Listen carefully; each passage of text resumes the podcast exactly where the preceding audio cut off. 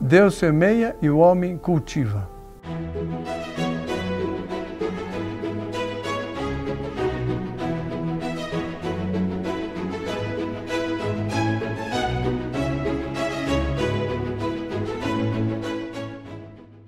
Nosso Senhor, ao longo de sua pregação, ele deu muitas parábolas, ensinando às pessoas do seu tempo, mas também uh, para toda a humanidade, até o fim dos tempos.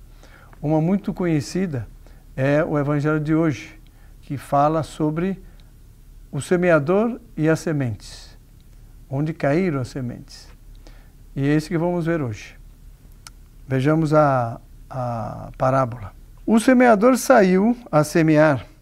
Enquanto semeava, alguns sementes caíram à beira do caminho, e os pássaros vieram e as comeram. Outras caíram em terreno pedregoso, onde não havia muita terra. As sementes logo brotaram, porque a terra não era profunda. Mas, quando o sol apareceu, as plantas ficaram queimadas e secaram, porque não tinham raízes. Outras sementes caíram no meio de espinhos. Os espinhos cresceram e sufocaram as plantas. Outras sementes, porém, caíram em terra boa e produziram a base de 100, 70 e 30 frutos por semente. Quem tem ouvidos, ouça. O que significa isso? Nós temos aqui semente, semeador, e onde caíram essas sementes. Quem é o semeador? É Deus. O que é a semente? É a palavra de Deus, é a graça de Deus. E caem aqui em um, dois, três, quatro tipos de terrenos. O primeiro é o que caiu à beira do caminho. É aquele que ouve a palavra, escuta a palavra, mas ficou só alguinho, alguito, como diz os espanhóis, no, no coração.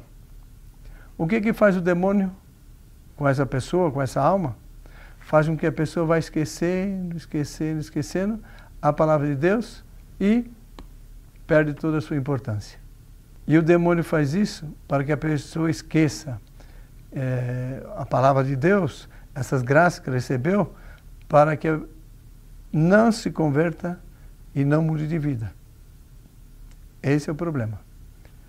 Depois, o segundo, cai em terreno pedregoso. Ou seja, é um terreno que tem terra, mas também tem pedras. Tudo misturado. A, a pessoa recebe com alegria a palavra. E qual é a resposta que a pessoa dá? Infelizmente, ela vai dizendo não. E o que significa esse não?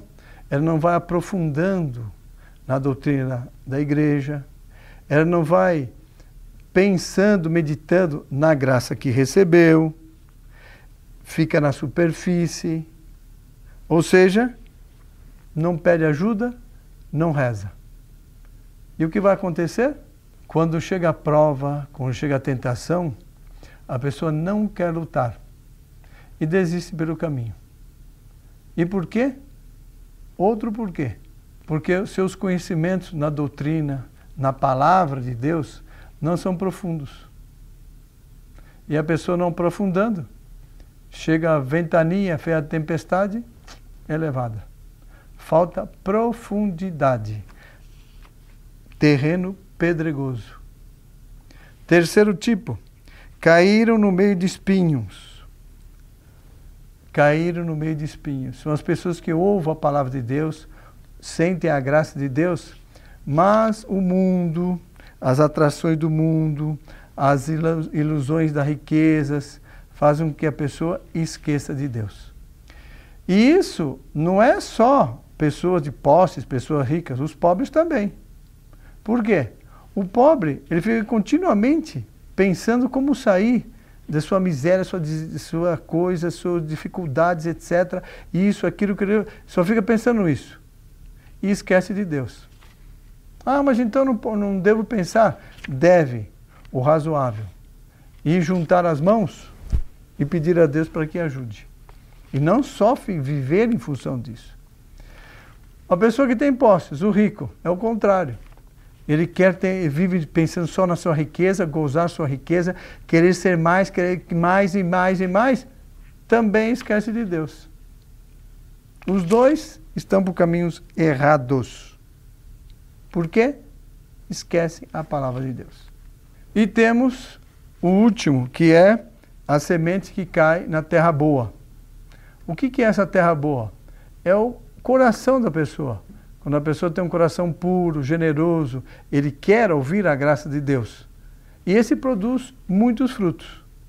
Nosso Senhor diz aqui: produzirá 100, 70 e 30. Por quê?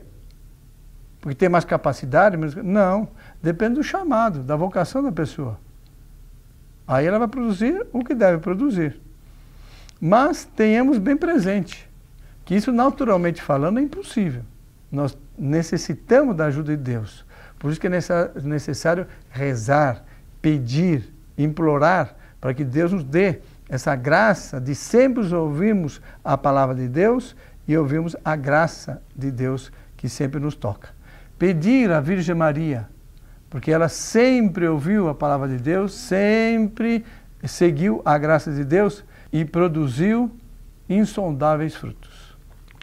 O Senhor esteja convosco, Ele está no meio de nós. Abençoe-vos, Deus Todo-Poderoso, Pai, Filho e Espírito Santo. Amém. Salve Maria.